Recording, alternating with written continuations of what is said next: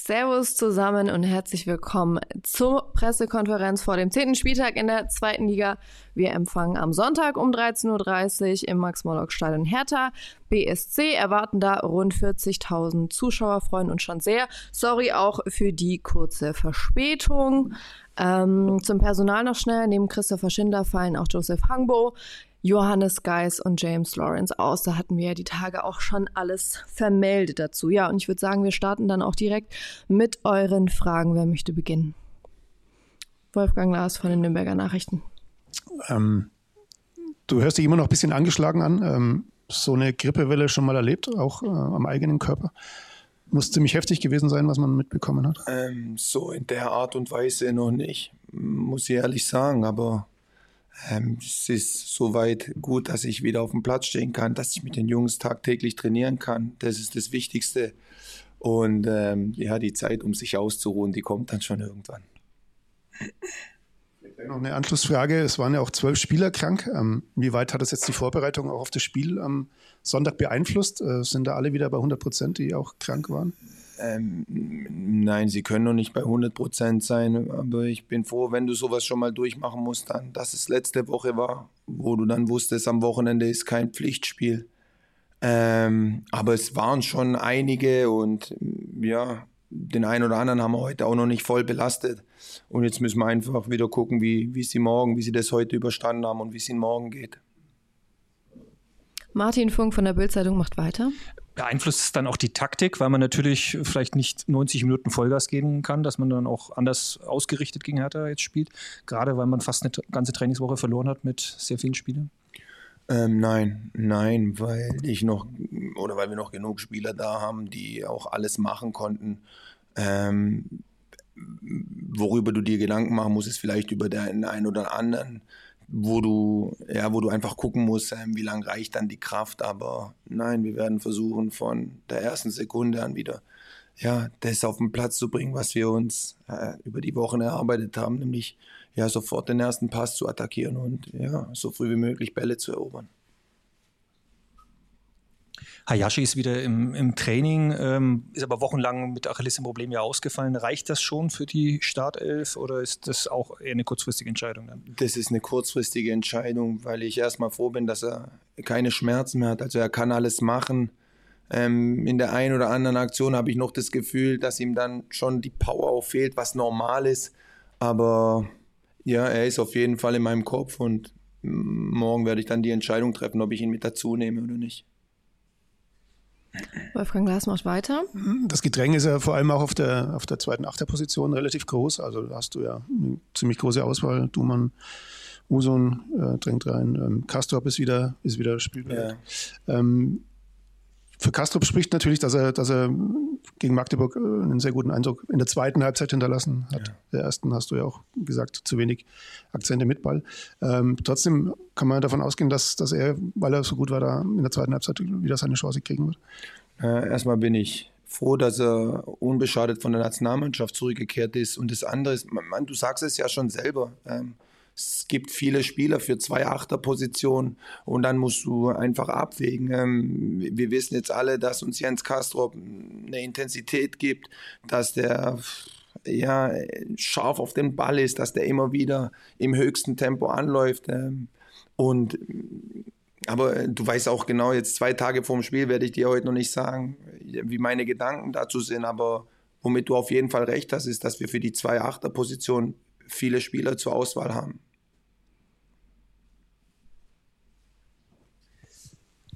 Ihr habt das 1-5 auf St. Pauli wahrscheinlich ausführlich äh, analysiert.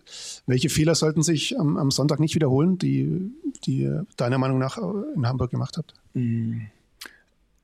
Ich bin froh, dass du mich dazu fragst, weil nochmal, dass St. Pauli eine außergewöhnlich gute Mannschaft ist, das haben wir jetzt ähm, schon oft genug gesagt. Aber, und das ist das, was ich den Jungs gezeigt habe, dass wir auch nicht, ich glaube, wenn du auf St. Pauli spielst und gegen so eine Mannschaft eine Chance haben äh, willst, musst du einfach 100% auf den Platz bringen und wir haben keine 100% auf den Platz gekriegt und wir haben ähm, oft Duelle, wo wir dann im, im Duell drin waren, äh, hat immer der Gegner gewonnen, wir waren dann immer einen Schritt zu spät und ähm, das ist das, was mich ärgert und das ist, worüber wir auch gesprochen haben. Das ist auch das, was ich Ihnen in den Bildern nochmal gezeigt habe, dass wir, und das sage ich mit voller Überzeugung, wir müssen immer 100 Prozent auf den Platz bringen. Wir müssen alles von dem, was wir können und was wir imstande sind auch zu bringen, müssen wir auf den Platz bringen. Wir werden keine Spiele gewinnen mit äh, 65 Prozent.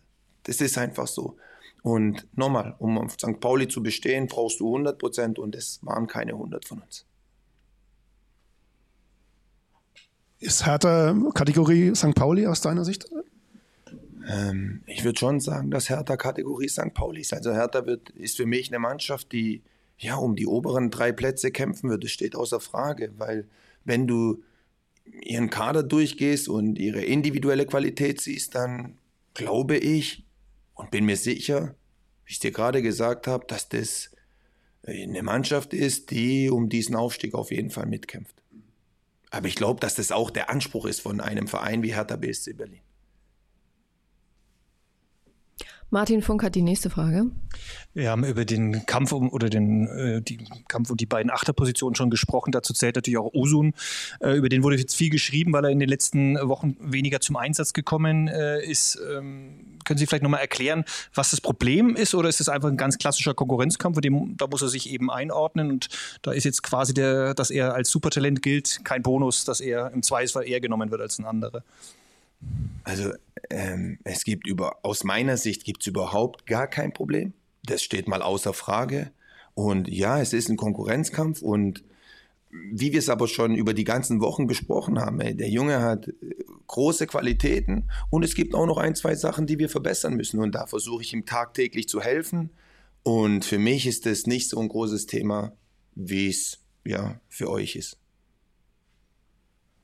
Aber Sie sind auch schon angesprochen worden auf die Neuner-Position, was er ja eigentlich bei den A-Junioren oder B-Junioren ja auch schon häufig gespielt hat. Ganz vorne, ist das in der Woche jetzt auch eine Option für Sie gewesen, ihn vielleicht weiter nach vorne äh, zu setzen oder bleibt er eigentlich ein klassischer Kandidat für die Achterposition? Aber es war ja nicht nur in dieser Woche. Ähm, ich glaube, wenn wir wenn wir die letzten Wochen durchgehen, hatte ich immer mal wieder äh, Trainingseinheiten dabei, wo ich ihn auch mal in die letzte Reihe gestellt habe, wo ich ihn auch mal auf dem, auf dem Flügel gehabt habe. Also das ist auf jeden Fall immer eine Überlegung, ähm, die ich auf jeden Fall in meinem Kopf habe. Wir machen kurz weiter im virtuellen Rund. Maximilian Albrecht vom BR hat da eine Frage, hat die Hand gehoben.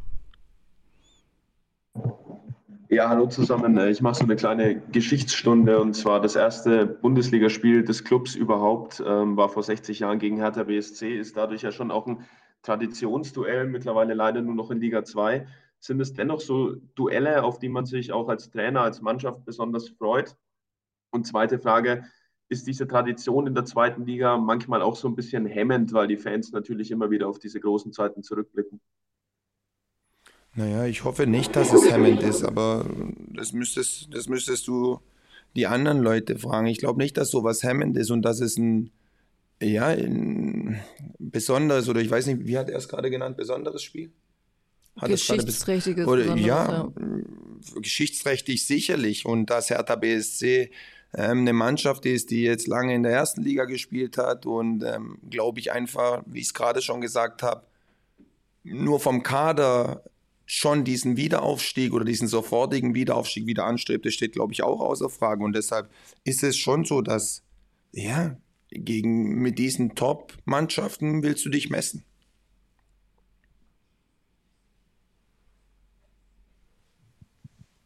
War da noch eine zweite? Da, die erste Frage, da bin ich mir gerade auch nicht mehr sicher. Äh, Maximilian, ist die für dich beantwortet? Die erste auch. Er hat gleich das Buch zugeschlagen. Er hat gesagt, ich gehe nach Hause. Okay, perfekt. Martin Funk. Äh, für den Fußball, äh, der Ihnen vorspielt, braucht man ja sehr viel Selbstbewusstsein. Das hat man ja auch gesehen, als man mit viel Selbstvertrauen gegen Pauli gespielt hat und früh attackiert hat, war man auch mehr im Spiel drinnen. Äh, haben Sie da ein bisschen Angst, dass dieses Spiel in den Köpfen vielleicht ein bisschen drin bleibt gegen Hertha, wenn man da ähnlich agieren muss, auch wieder mit sehr viel Selbstbewusstsein? Nein, Angst habe ich nicht, weil ähm, wir es gezeigt haben schon, dass wir das äh, können und deshalb es gibt gar keinen Grund, Angst zu haben. Das ist das ist, ähm, was wir tagtäglich trainieren. Das ist, was die Jungs auch können. Und ähm, nochmal, das ist das, was ich Ihnen als allererstes sage. Wir, wir, es braucht keine Angst zu haben, weil nochmal, Fußball ist ein Fehlersport. Das war schon immer so und das wird immer so sein. Aber du kannst nur Spiele gewinnen, wenn du ja mit Überzeugung da rausgehst. Und das will ich, oder das ist das, was ich sehen will. Wolfgang Lars macht weiter. Kanji Okunuki war viel unterwegs die letzten Tage. Wie hat er jetzt seinen Ausflug da verkraftet? Also er war erst krank, dann saß er 90 Minuten auf der Bank. Genau, war viel unterwegs, aber hat nicht viel gespielt. Deshalb ähm, zur Nationalmannschaft eingeladen zu werden, ist immer was Außergewöhnliches. Ich glaube, bei ihm war es das erste Mal. Also bei ihm mache ich mir überhaupt gar keinen Kopf. Jetzt heute im Training war er auch, gestern war er nur kurz, waren wir mit der kleinen Gruppe draußen, heute war er wieder ähm, komplett mit dabei, hat alles gemacht, hat auch wirklich spritzig gewirkt. Deshalb ist da für mich kein Grund irgendwie zur Sorge. Manuel Schwarz von der Deutschen Presseagentur hat noch im virtuellen Rund eine Frage. Ja, hallo. Sie haben vorhin gesagt, dass, dass äh, Hertha ähnlich wie St. Pauli äh, eine Mannschaft ist, gegen oder eine ähnliche Mannschaft wie St. Pauli ist und, und gleichzeitig auch gesagt, dass sie gegen Paul, gegen Mannschaften, gegen solche Mannschaften immer 100 äh, Prozent brauchen, sonst geht es nicht. Jetzt hat aber natürlich die Grippewelle dafür gesorgt, dass 100 Prozent schwierig ist. Womit wollen Sie denn diese vielleicht fehlenden Prozent dann doch auch wieder wettmachen? Ähm, falls ich da noch kurz was dazu sagen darf, hoffentlich wurde ich da nicht falsch verstanden. Ähm, also wir brauchen gegen jede Mannschaft 100 Prozent ähm, oder das erwarte ich, dass wir in jedem Spiel 100% auf den Platz bringen, weil dann einfach die Möglichkeit, dass du dieses Spiel gewinnst und drei Punkte holst, einfach höher ist. Das ist einfach dieses Bewusstsein, was ich bei den Jungs haben will, dass wir da rausgehen und ähm, das bringen, was wir können, unser Maximum. Und zum anderen ist, ich mache mir über die fehlenden Prozent oder wie ich das hinkriege, nochmal, wir haben einen großen Kader, wir haben viele Spieler. Ähm, vor zwei Wochen haben wir noch gesprochen, dass ich so viele aus dem Kader rauslassen muss. Jetzt bekommt vielleicht auch der ein oder andere seine Chance. Aber nein, das ist, dafür haben wir diesen Kader, um ja, jetzt vielleicht dem einen oder anderen, der lange auf seine Chance warten musste, auch seine Möglichkeit geben können zu spielen. Wolfgang Glas? Hübner und der Ferner haben, glaube ich, gestern oder vorgestern noch individuell trainiert. Was genau hatten die? Waren es auch noch Spätfolgen dieser, dieser ja. Grippewelle ja. oder waren ja. die auch angeschlagen? Nee, beide krank gewesen. Okay, Übi, Übi war Probleme im Sprunggelenk, aber das war dann, das war dann erledigt und dann war er, war er noch Krankheit, äh, krankheitsmäßig auch raus. Also sind es auch zwei derer, die man noch ein bisschen äh, schonender belastet hatte? Ähm, genau, genau. Ich sehe keine Fragen. Doch, Martin Funk noch eine? Eine Frage noch zu Joseph Hangbo, der, glaube ich, operiert wurde in der Woche. Kann man nach der OP irgendwie schon mehr sagen? Oft sieht man ja durch den Eingriff dann, wie viel kaputt ist und dann auch die Ausfallzeit vielleicht ein bisschen besser, konkreter einzuschätzen ist. Ähm, Joseph Hangbo ist hier wieder, wird konservativ behandelt, also wurde nicht operiert, wird konservativ behandelt, worüber ich sehr froh bin, weil ich glaube, dass sowas eventuell dann immer ein bisschen schneller gehen kann, aber das wird man sehen. Aber ja, die Entscheidung ist gefallen, dass er sich konservativ behandeln lässt, dass nicht operiert wird. Und ja, schon in seiner Reha. Wolfgang Glas nochmal. Julian Kanja hat jetzt zwei, dreimal in der zweiten Mannschaft gespielt. Ähm, hat man oder kann man das Gefühl haben von außen, dass es vielleicht für ihn sogar ein bisschen zu schnell ging, nach oben geschossen zu werden? Oder äh, gibt's, auf gibt's, diesen Moment habe ich gewartet. Gibt es keinen zu schnell? Naja, auf diesen Moment habe ich gewartet, weil ähm, bitte sag du es mir. Vor wie vielen Wochen sind wir hier gesessen und ihr habt mir gesagt, hey, der Junge, der schießt Tore, ist der keiner für die Erste? Und das, was da gerade passiert, ist einfach völlig normal. Das ist ein junger Spieler, der, wenn ihr mich jetzt fragt, und das meine ich nicht wirklich mit allem Respekt, wie der Verein hieß, wo der gespielt hat. Ich könnte dir das nicht mal sagen. Wo war der vor dem Club? So, Schwaben, Augsburg, da haben wir es. Und jetzt ist er äh, beim Club, dann ist er auf einmal bei den Profis dabei, dass das hoch und runter geht, das ist völlig normal und dass der ähm, seine Zeit braucht, da, das habe ich euch auch schon vor Wochen gesagt, aber der Junge ist da, gibt jeden Tag Vollgas und ja, arbeitet für seine weiteren Möglichkeiten. Da habe ich noch eine Frage zu, zu Finn Jelsch, der war ja jetzt auch wieder ein paar Mal dabei. Ähm, mit seinen 16 Jahren schon, schon sehr weit. Inwieweit spielt er jetzt vielleicht sogar für den weiteren Saisonverlauf schon, schon eine Rolle? in den Planungen? Also für den weiteren Saisonverlauf spielt er insoweit eine Rolle, dass ich ihn immer wieder gerne im Training dabei hätte, weil, wie du es eben gesagt hast, er für sein Alter schon sehr weit ist, ähm, wirklich viel mitbringt und ja, es auch wieder ein Talent ist, wo, worauf wir uns freuen können, zu 100 Prozent. Aber ich habe ihn jetzt noch nicht im Kopf für die Startelf irgendwie in den nächsten drei Wochen. Und auch nicht für die nächsten fünf.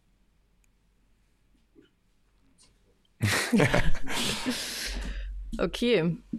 Danke euch erstmal für eure Fragen. Wir haben natürlich auch noch diesmal wieder zwei Mitgliederfragen die ich unserem Cheftrainer jetzt noch schnell stellen werde. Zum einen fragt Kai. Hallo Herr Fjell, als Cheftrainer eines Bundesligisten hat man bekanntlich nicht sonderlich viel Freizeit. Mich würde interessieren, wie Sie Ihre Stunden, Tage abseits des Pfalzner Weihers verbringen, beziehungsweise welche Hobbys Sie neben dem Fußball haben. Familie. Jetzt, wo die Familie wieder da ist, Familie. Mhm. Schön. René fragt, wie groß ist denn der Nachteil, wenn so viele Spieler auf einmal in der Länderspielpause ausfallen und kann man so überhaupt richtig trainieren? Du hast vorhin schon ein bisschen ähm, ja, drüber gesprochen, aber vielleicht kannst du noch ein bisschen ausführen. Ja, durch das, dass du dann auch von der U23 wieder ein paar Spieler sehen kannst oder wie Finn Jelsch von der U19, ähm, fängst du das so immer wieder auf. Aber unser Kader ist auch groß, jetzt durch die Krankheiten nicht, aber ansonsten ist er groß. Dann hast du trotzdem noch genug ähm, Spieler im Training, und ähm, trotzdem ist es was Außergewöhnliches. Ich wäre gerne mal zur Nationalmannschaft eingeladen worden. Deshalb ähm, freue ich mich immer für die Jungs, dass die diese Möglichkeit haben, ihr Land zu vertreten. Und ähm, ja, selbst wenn die Gruppe dann klein ist, findest du immer wieder Möglichkeiten, um Inhalte auch an die Jungs weiterzubekommen. Aber okay, wenn du natürlich dann wieder auf das nächste Punktspiel gehst, bist du froh, wenn die Spieler halt nicht unbedingt am Freitag zurückkommen, wenn du am Samstag spielst, sondern vielleicht, dass du noch zwei, drei Tage hast. Aber normalerweise, wie gesagt, du trainierst ja dann einen langen Zeitraum zusammen, also wissen sie, ja, was der Trainer von dir will. Dankeschön. Sehr gerne. Danke euch für eure Fragen. Danke auch an unsere beiden Mitglieder, Kai und René. Und ja, ich würde sagen, am Sonntag auf die drei Punkte und bis zum nächsten Mal. Servus. Dankeschön.